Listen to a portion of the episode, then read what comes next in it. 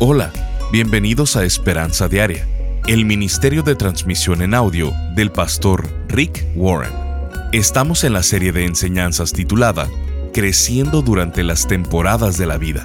En ella, el pastor Rick nos enseña cómo aprovechar al máximo cada temporada de nuestra vida, aprendiendo de los buenos y malos momentos que traen. Si quieres seguridad verdadera, necesitas construir tu vida en algo que no se te pueda arrebatar, no en tu trabajo, salud, posición o posesiones. Y solo hay una cosa que jamás se te podrá quitar, tu relación con Dios a través de su Hijo Jesucristo. El pastor Rick en esta edición de Esperanza Diaria nos enseña que Jesús dice, están en mis manos y nadie me los puede quitar. Eso es seguridad. Aunque tú te quieras soltar de su mano, Él nunca te soltará. Dios se va a seguir aferrando a ti. Escuchemos al pastor Rick en la segunda parte de la enseñanza titulada La temporada de la pérdida. He estado en el ministerio por más de 25 años y si tú eres uno de esos quejumbrosos, la verdad, no querrás acercarte a mí. No tengo mucha paciencia para los quejumbrosos. He visto a personas enfrentando exactamente la misma situación, la misma crisis, los mismos problemas, y uno de ellos dice, lo podemos lograr con la ayuda de Dios, lo haremos. Hay que seguir. Mientras que el otro dice, qué situación tan terrible. Se terminó mi vida. Eres tan feliz como eliges serlo. La felicidad es una elección. Puedes aprender a ser feliz en casi cualquier situación, pero tienes que rehusarte a la amargura. Hace un tiempo, estaba cambiando canales en mi televisor cuando encontré a un predicador con parálisis cerebral. Apenas podía entenderle, porque tenía dificultades para hablar. Habló sobre cómo perdió a sus padres cuando era joven y por qué nadie lo quería adoptar porque sufría de parálisis cerebral un dolor tras otro, y aún así es la persona más optimista que he visto en mucho tiempo. Me tenía cautivado con su actitud, con su entusiasmo y su alegría. Le desbordaban. Recuerdo que dijo, Vivo tras el onceavo mandamiento. No tendrás dolor de estómago. la mayoría de las personas quisieran tener tus problemas. Y vas a decir, eso es porque no has visto lo que tengo que pagar de hipoteca. Sé de millones de personas que les encantaría tener una hipoteca. Nosotros nos preocupamos por si nuestros hijos van a sacar 8, 9 o 10 en la escuela, mientras otras personas se preocupan por si sus hijos van a sobrevivir otra semana porque no han comido en los últimos 10 días. Es como el viejo dicho, me quejé por no tener zapatos hasta que conocí a un hombre sin piernas. Todo es cuestión de perspectiva. La amargura te hace ser egocéntrico porque te olvidas de todo lo bueno que hay. La amargura nunca cambia nada. Simplemente te haces más miserable. En Hebreos 12:15 dice, asegúrense de que nadie deje de alcanzar la gracia de Dios. Cuando permites que la amargura se acumule en tu vida, lo único que vas a lograr es lastimarte. En tu vida vas a ser lastimado por otras personas intencionalmente y sin querer. Has sido lastimado y seguirás siendo lastimado por el resto de tu vida, pero la amargura, la amargura que acumules, no va a lastimar a nadie más que a ti, y eso te hace miserable. Hebreos 12:15 dice, Asegúrense de que nadie deje de alcanzar la gracia de Dios de que ninguna raíz de amargura brote y cause dificultades y corrompa a muchos. Para sobrellevar las temporadas de pérdida, no solo necesitamos a Dios, sino a la gente que conoce de Dios. Cuando permites que la amargura se acumule en tu vida, lo único que vas a lograr es lastimarte. En tu vida vas a ser lastimado por otras personas intencionalmente y sin querer. Has sido lastimado y seguirás siendo lastimado por el resto de tu vida, pero la amargura que acumulas no va a lastimar a nadie más más que a ti. Y eso te hace miserable. Nos encanta echarle la culpa a los demás, por toda nuestra infelicidad y por nuestros problemas. Hace algunos años, Tom estaba jugando con su hijo menor, con Luke, y le preguntó, Luke, ¿quién hizo las estrellas? Y aunque el niño sabía la respuesta, dijo, Luke las hizo. Y Tom le dijo, no, Dios las hizo. Luke, ¿quién hizo los árboles? Y la luna. A la mañana siguiente, cuando Tom se despertó, Luke estaba comiendo su desayuno y había derramado la leche en toda la mesa. Y Tom le preguntó, Luke, ¿quién derramó la leche? Y Luke dijo, Dios lo hizo. ¿No es muy común eso? Esa es la naturaleza humana en la forma más cruda. Si algo bueno me pasa, gracias, lo logré yo solo. Pero si algo malo pasa, es culpa de Dios. Él tiene la culpa. ¿Alguna vez te has fijado en la póliza de seguro, en el tema que dice actos de Dios? Los huracanes, inundaciones, terremotos, desastres. Eso es lo que el mundo piensa que son actos de Dios. Un acto de Dios es cuando un niño ha nacido. Eso es un milagro cuando un matrimonio se restaura, cuando nadie creía que había solución, cuando un dolor ha sanado, cuando un cuerpo ha sido restaurado, cuando alguien adicto a alguna sustancia se libera de ella. Eso es un acto de Dios. Me niego a amargarme. ¿Cómo puedo hacer eso? Con dos cosas. Número uno, aceptar lo que no se puede cambiar. En Job 11, 13 y 16 dice, Si diriges bien tu corazón y extiendes a él tu mano, entonces ciertamente levantarás tu rostro sin mancha, estarás firme y no temerás. Muchos de ustedes no entienden realmente lo que es la fe. Muchos creen que la fe es ignorar la realidad y hacer como si nada malo pasara. Por ejemplo, si alguien en tu familia tiene cáncer y tú dices, no, no tiene cáncer, eso no es fe, eso es fingir. Si te quedaste sin trabajo y ya no tienes ingresos y no sabes de dónde vas a sacar dinero para la siguiente semana y dices, todo está bien, eso no es fe. Si de pronto te enfermas, pero dices, no estoy enfermo, eso no es fe. Esas son tonterías. Tener fe no es negar la realidad. La fe es rehusarse a desalentarse por la realidad. No es fingir que no existe el problema, es no desalentarse a pesar del problema. Eso es en lo que consiste la fe. Mientras vayas creciendo en tu vida cristiana y mientras ganas madurez emocional, te vas a dar cuenta que la vida va más allá de lo que puedes controlar. Las cosas más importantes en la vida están fuera de control. Cada padre cristiano quiere que sus hijos conozcan de Jesucristo, crezcan y vivan una vida piadosa. Puedes intentar todo lo que quieras, pero no tienes el control de eso. Ellos tendrán libre albedrío tal y como tú lo tienes. A veces, la única forma de manejar lo inmanejable es aceptándolo. La aceptación es el primer paso a la paz. Cuando has perdido a un ser querido, todas las ilusiones, esperanzas y oraciones no van a traer de regreso a esa persona. El antídoto para tener paz es la aceptación. Señor, ayúdame a aceptar las cosas que no puedo cambiar, a cambiar las que sí puedo y la sabiduría para ver la diferencia. Número 2. Enfócate en lo que tienes en lugar de lo que has perdido. Primera de Tesalonicenses 5.18 nos dice, sean agradecidos en toda circunstancia, pues esa es la voluntad de Dios para ustedes. ¿Estar agradecido por los problemas? No, pero agradece por todo lo demás. Agradece que Dios sigue contigo. Agradece que Dios saca lo bueno incluso de lo malo. El pasado es pasado y nada lo va a cambiar, ni preocuparte, ni resentir, ni amargarte, ni pensando en él una y otra vez. Necesitas concentrarte en la bondad de Dios.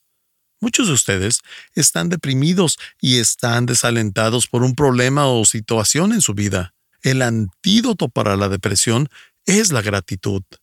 Haz una lista de las cientos de cosas de las cuales puedes estar agradecido. Enfócate en lo que aún tienes y no en lo que ya no está. ¿Sigues vivo? ¿Tienes a Jesús en tu corazón? Empieza la lista y verás que hay cientos de cosas por las cuales estar agradecidos y vas a empezar a ver cómo las nubes de depresión empiezan a desvanecerse. No puedes estar agradecido y en depresión al mismo tiempo. Es dependiendo en dónde pones tu enfoque. Número 4. Necesito recordar lo importante en la temporada de la pérdida. Las pérdidas y las tragedias tienen una manera de poner todo en perspectiva. Hacen más visibles tus valores y te ayudan a saber tus prioridades. Todo se pone en perspectiva. Estás escuchando Esperanza Diaria. En un momento el pastor Rick regresará con el resto del mensaje de hoy. Si te perdiste alguna porción de este mensaje, lo puedes escuchar a cualquier hora en pastorricespañol.com. Eclesiastés capítulo 3, versículo 1 dice, Hay una temporada para todo, un tiempo para cada actividad bajo el cielo. Dios estableció temporadas para las actividades de nuestra vida, temporadas para relaciones físicas, espirituales, emocionales, etc. Temporadas como la temporada de la soledad, la temporada de la pérdida, la temporada de la paternidad, la temporada del estrés financiero y la temporada de la tentación. Estas temporadas tienen buenos y malos momentos, están fuera de nuestro control, no sabemos cuándo sucederán, dónde sucederán o por cuánto tiempo sucederán, y muchas veces pueden confundirnos, pero debes de saber que Dios tiene un propósito para cada una de ellas.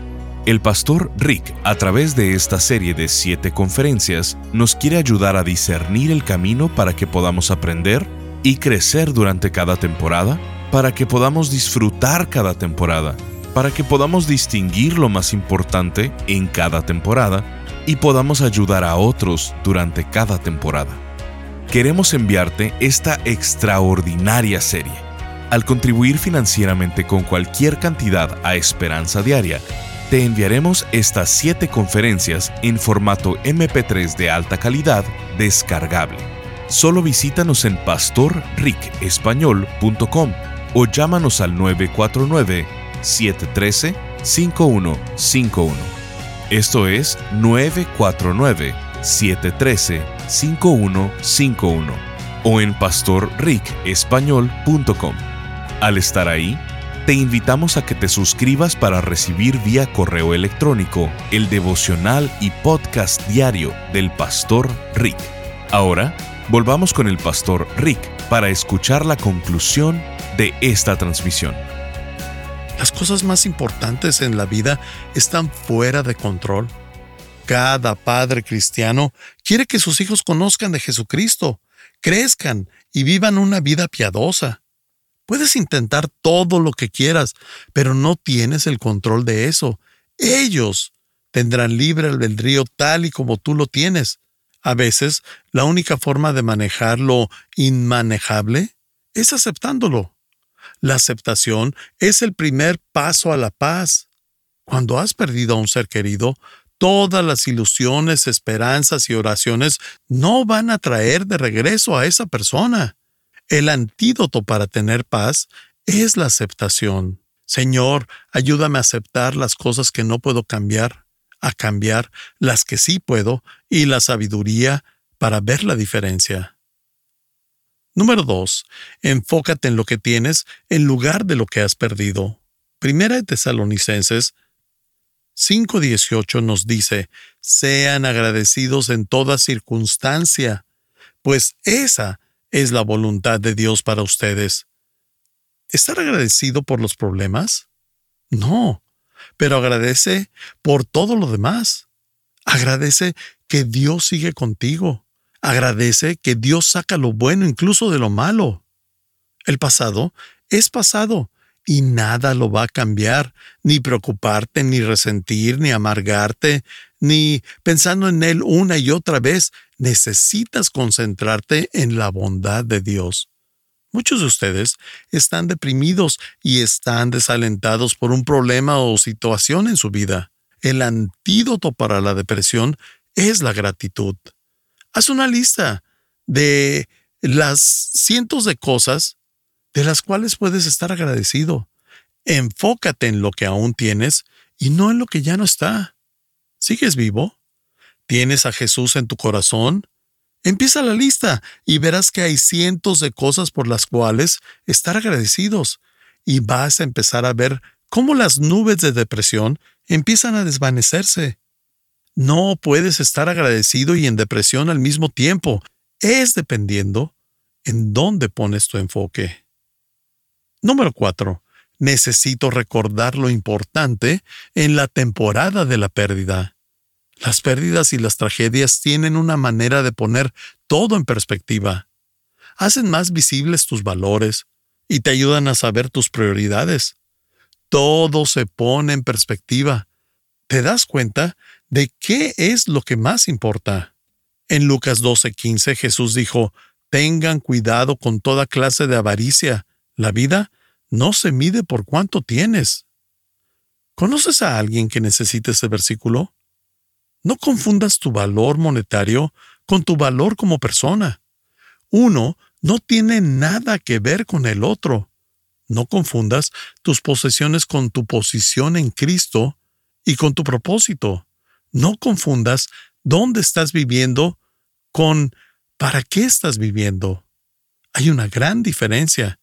En la temporada de pérdida, necesitas clarificar tus valores y recordar lo que es importante, lo que va a durar. Cuando pasas por la temporada de pérdidas, te das cuenta de que las mejores cosas en la vida no son cosas, lo que más importa son las relaciones y las personas. Las personas importan, las cosas no. No pierdas tu alegría por cosas que no son importantes. Primera de Timoteo 6:7 dice, Después de todo, no trajimos nada cuando vinimos a este mundo, ni tampoco podremos llevarnos nada cuando lo dejemos. ¿Cuándo has visto un carro fúnebre llevarse las cosas que le pertenecen al difunto? no te vas a llevar nada contigo. Recuerdo haber escuchado sobre un hombre rico que fue sepultado en su Cadillac. Mientras lo estaban enterrando, un hombre dijo, ¡Wow! Eso sí es vida. No, ese hombre está muerto. Si quieres seguridad verdadera, necesitas construir tu vida en algo que no se pueda arrebatar. ¿Te pueden quitar tu trabajo? Sí, no existe algo como la seguridad del trabajo. No me importa si eres el jefe de una empresa muy grande, a ellos también los despiden. Si pierdes tu trabajo, Dios puede cerrar una llave de agua, pero abrir la otra muy fácilmente. ¿Puedes perder tu salud? Sí. ¿Puedes perder a la persona con la que estás casado? Sí. ¿Puedes perder tu belleza? Mira a tu alrededor. Estoy luchando con la calvicie miopía, con obesidad. No puedes construir tu vida en base a cosas que no van a durar. Para tener seguridad máxima, debes construir tu seguridad en algo que jamás se te puede quitar. Solo hay una cosa que jamás se te puede quitar. Tu relación con Dios a través de su Hijo Jesucristo. Jesús dice, están en mis manos y nadie me los puede quitar. Eso significa que pongo mi confianza en Jesús y digo, guíame por el resto de mi vida. Con Jesús estás en buenas manos. Hay ocasiones en las que queremos quitar nuestra mano y decir, no quiero ser cristiano ahora. Hay otras cosas que preferiría hacer por ahora. Puede que tú quieras soltarlo a Él, pero Él no te va a soltar a ti. Cuando un padre amoroso está caminando con su hijo eh, cerca de un precipicio, el hijo podrá soltarse, pero el padre no lo va a soltar. Él ama al hijo demasiado. Habrá ocasiones en las que no vas a sentir la vida cristiana, pero eso no importa. Dios se va a seguir aferrando a ti. Tal vez te vaya a sacudir un poco para ayudarte a regresar a la línea, pero lo hace porque te ama. Pon tu confianza en algo que no se te puede arrebatar. Número 5. Necesito depender de Cristo. Este es el secreto para la fuerza cuando tenemos pérdidas. En Filipenses 4:13, Pablo dice, He aprendido el secreto de vivir en cualquier situación, sea con el estómago lleno o vacío, con mucho o con poco, pues todo lo puedo hacer por medio de Cristo quien me da las fuerzas.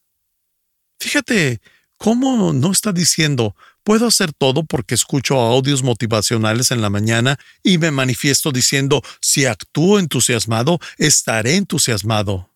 Te mientes con un monólogo. Hablarnos a nosotros mismos está bien, pero no te servirá de mucho, y en temporada de pérdida no será suficiente.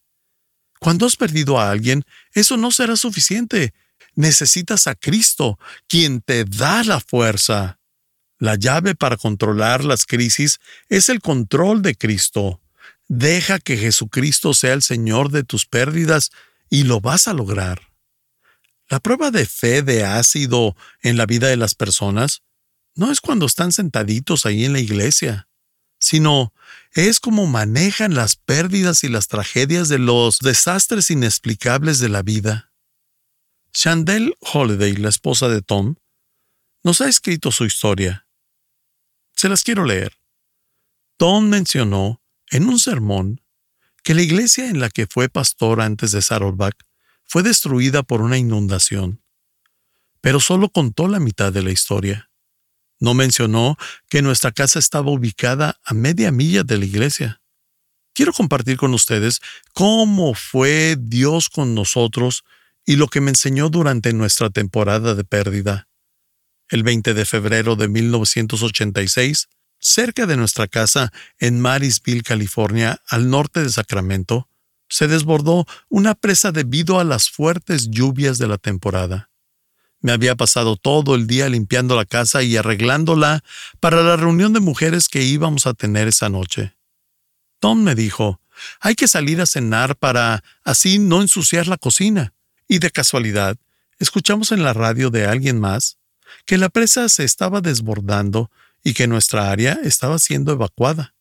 Había un puente entre donde nosotros estábamos y nuestra casa. Así que no podíamos regresar.